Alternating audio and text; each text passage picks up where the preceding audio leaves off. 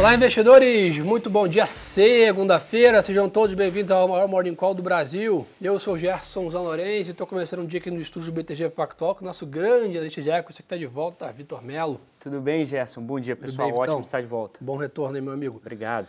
Vamos lá, pessoal. Começar pela parte global. Né? A gente já vinha né, adiantando para vocês desde a última semana. Sem dúvida, uma semana muito carregada para a gente ficar de olho em política monetária né, já para vocês anotarem aí qual é a cronologia dos fatos, temos aí começando amanhã com a decisão de juros na China pelo PBOC. Na quarta-feira é o grande protagonista aí, o Banco Central né, americano. Na quinta-feira o BOE, que é o Banco Central da Inglaterra. E na sexta, para fechar essa linha, BOJ, que é né, o Banco Central do Japão. Sem contar, óbvio, na quarta-feira também temos aqui do Brasil, daqui a pouquinho a gente comenta sobre isso. Mas então, se olha o globo ali, você percebe né, decisões de política monetária nos principais mercados é, internacionais. Então, não daria para imaginar uma dinâmica diferente da de hoje para o mercado, que é um mercado em compasso de espera.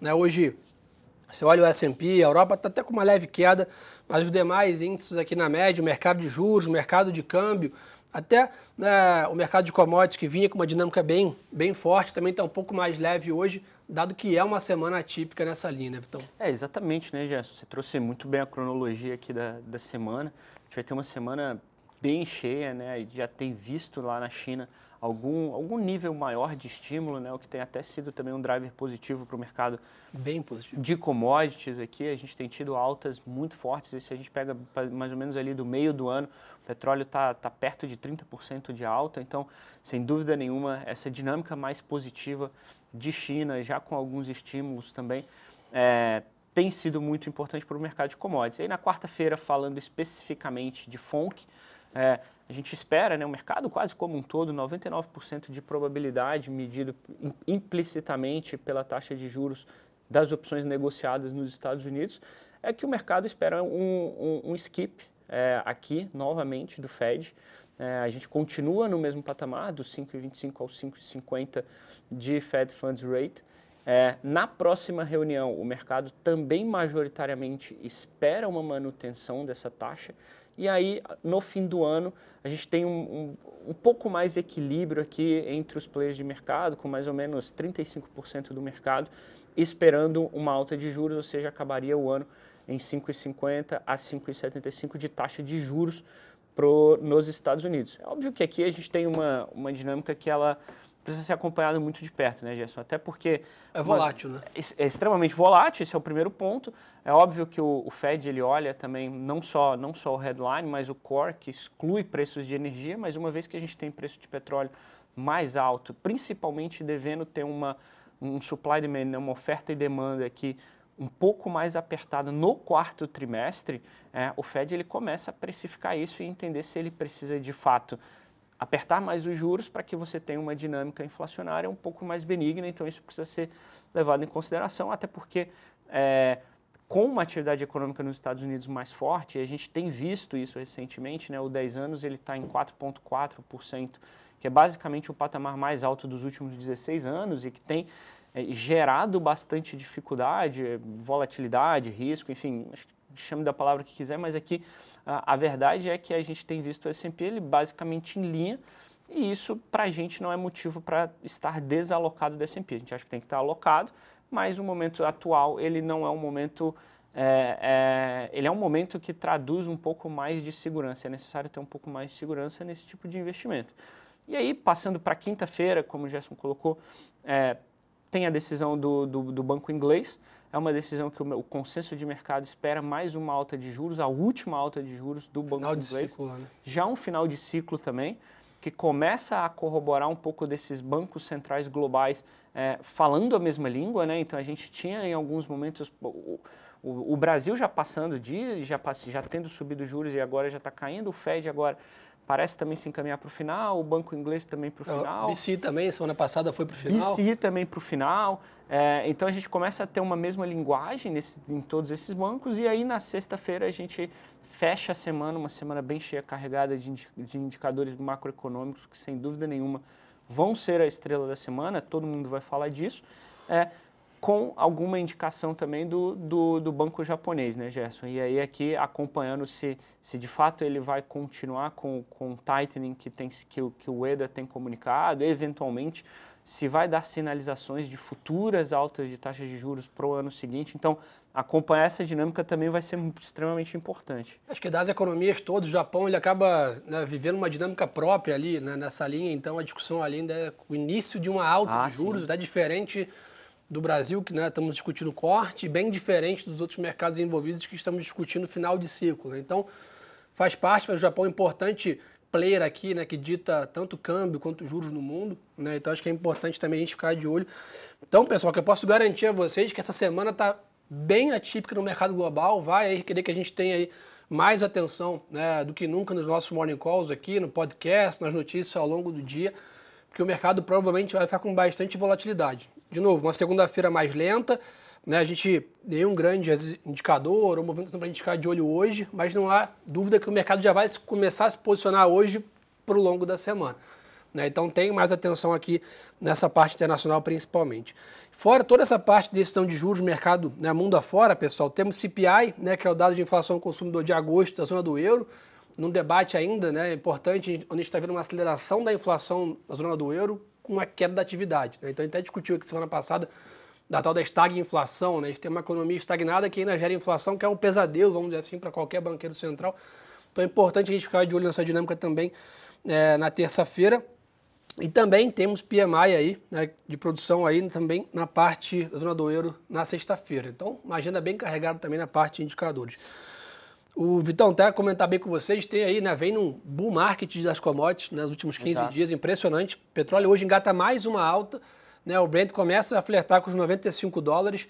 Né, é, o barril que começa, por um lado, também a preocupar um pouco, a gente debateu aqui semana passada, sobre a questão da pressão na inflação, né, dada essa matriz energética acabar né, trazendo né, todo esse preço do petróleo. Inclusive o CPI dos Estados Unidos que a gente viu na última semana já estava incorporada essa questão de bens voláteis, como a gente chama, principalmente passagem aérea, etc., que está muito conectado com o preço né, do petróleo. Então, ficar bem de olho aqui, né? O Arthur até comentou bem ali com a gente semana passada. O petróleo começar a se aproximar dos 100, pode revisitar essas contas todas que a gente estava falando aqui de política de taxa de juros, né? É, exatamente. Acho que tem, tem pouco, até tem um pouco a acrescentar aqui, né, Gerson? Acho que hoje, quando a gente olha, por exemplo, o, o dot plot do Fed, é, para esse ano atual, basicamente o consenso é de uma taxa de 5,62 e aí ano que vem é, tem uma dispersão muito grande no dot plot, mas seria de 4,62 e aí, ou seja, para o fim do ano que vem o Fed esperaria uma queda de 100 bips.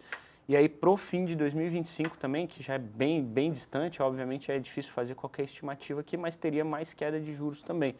É, é obviamente que isso tudo aqui ele é disperso e ele é esperado também a partir de alguns cenários em que a gente coloca, como por exemplo o do preço do, do petróleo. Né? Uhum. A gente passa bastante tempo aqui, o ano inteiro, a gente era até difícil explicar de, de por que o petróleo ele tinha um patamar mais baixo, a gente via em alguns momentos cortes relevantes, é, como os que foram estendidos recentemente pela Arábia Saudita e pela Rússia. Né? Acho que a estimativa aqui do mercado é de que esses cortes recentes, eles basicamente eles tiram perto de 2 milhões de barris, ou seja, você tem um déficit de 2 milhões de barris por dia no quarto trimestre de 2023. E aí você começa a, obviamente, fazer uma pressão aqui é, de oferta e você acaba tendo também um aumento dessa, do preço da commodity, que obviamente é, é, é muito importante para várias economias globais.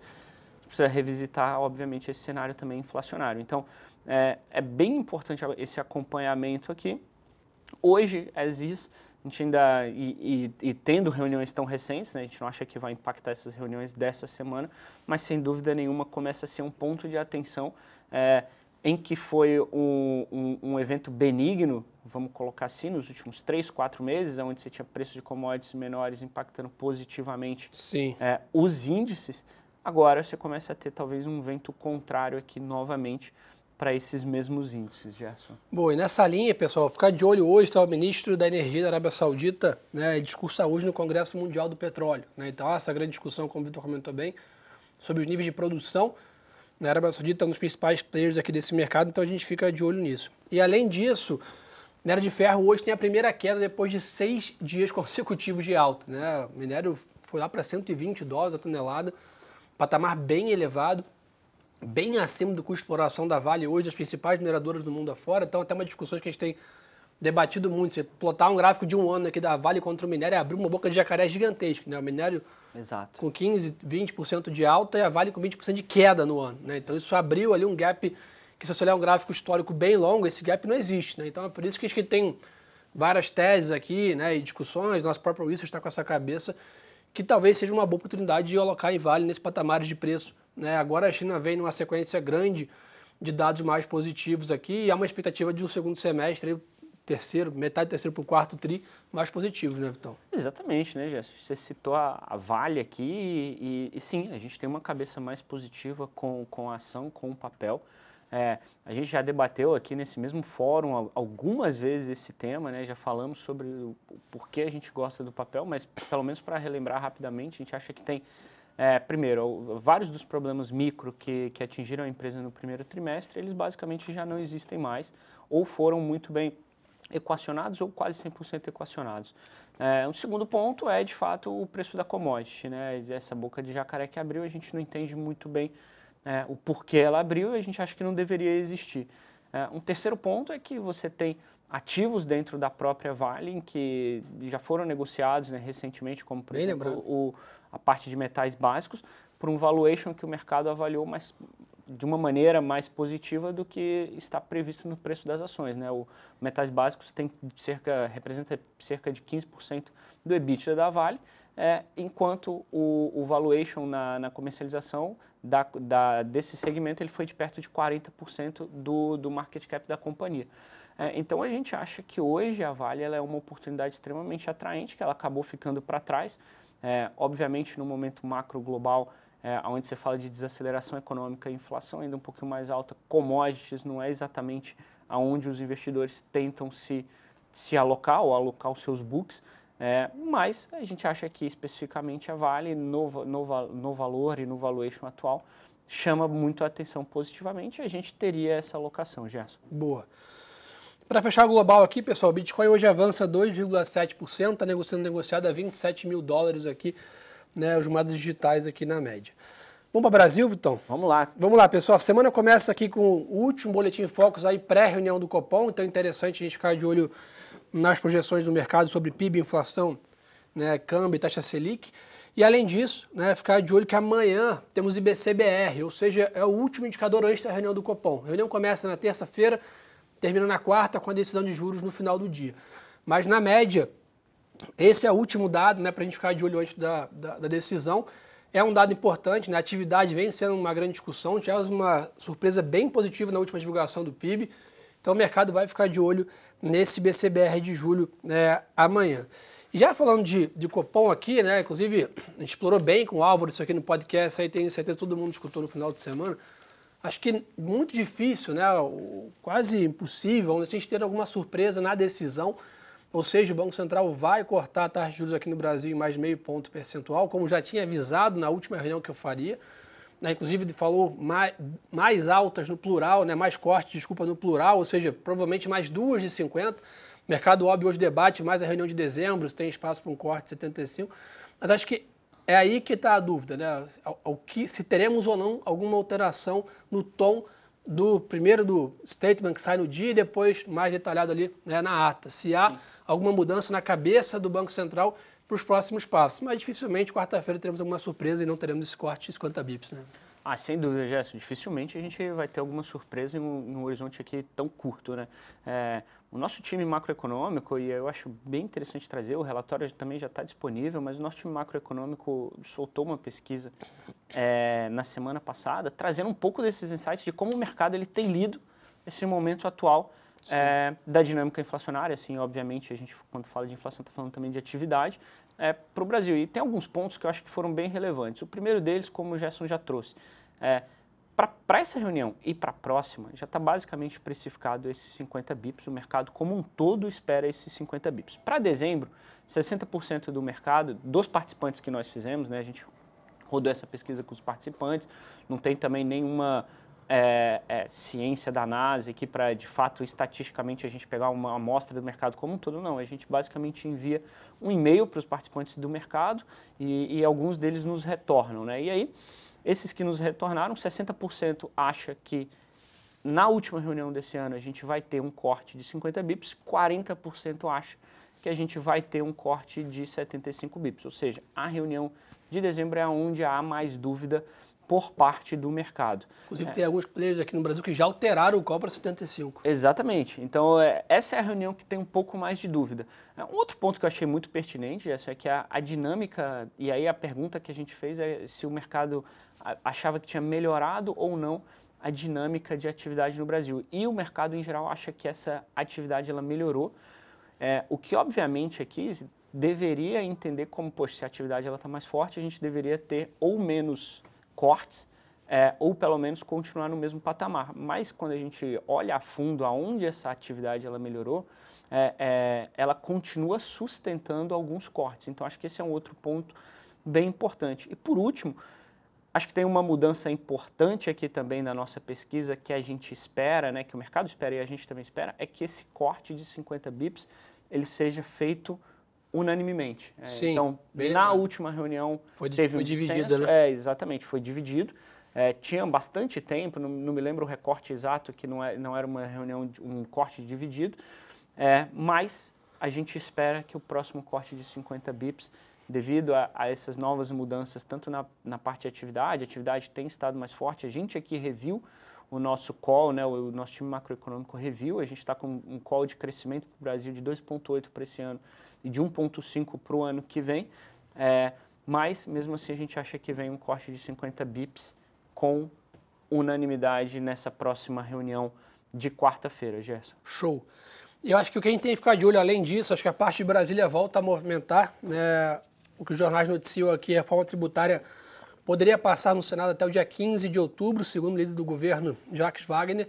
E nessa mesma linha, o ministro estava fazendo, Fernando Haddad, disse em entrevista né, que o governo está aberto também para discutir a reforma administrativa. São dois, duas grandes pautas aqui. Na média, acho que a tributária é a mais complexa, não há quase dúvida sobre isso. E há uma expectativa aí que entre outubro e novembro seja né, votado. Então a gente já tem essa, essa perspectiva para ficar aí um pouco mais é, é, de olho.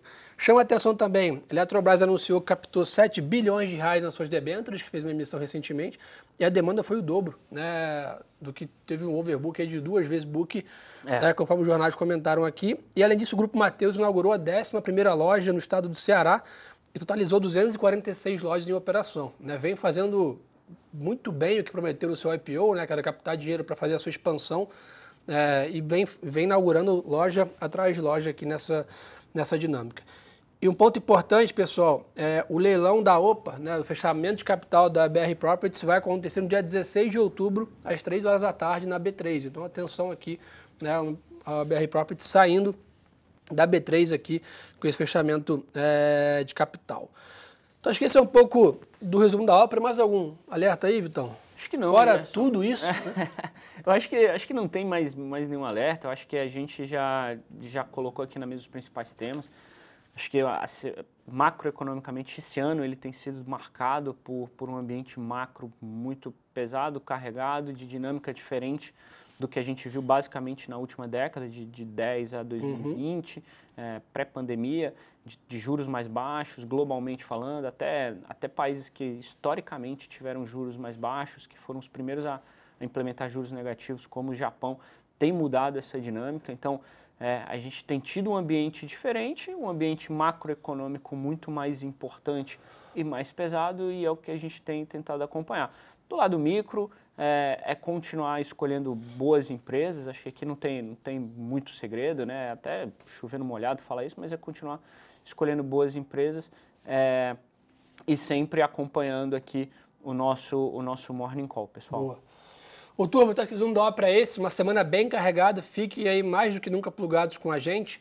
Obrigado aí, Vitão. Valeu, pela Gerson. parceria. Obrigado. Quem quiser mais conteúdo, segue a gente no Instagram também.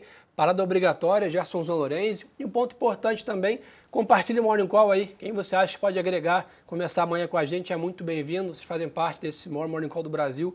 E a gente é muito grato pela confiança de vocês todas as manhãs. Uma boa semana de negócio pra gente, pessoal. E lembrem-se que o melhor ativo é sempre a boa informação. Um abraço.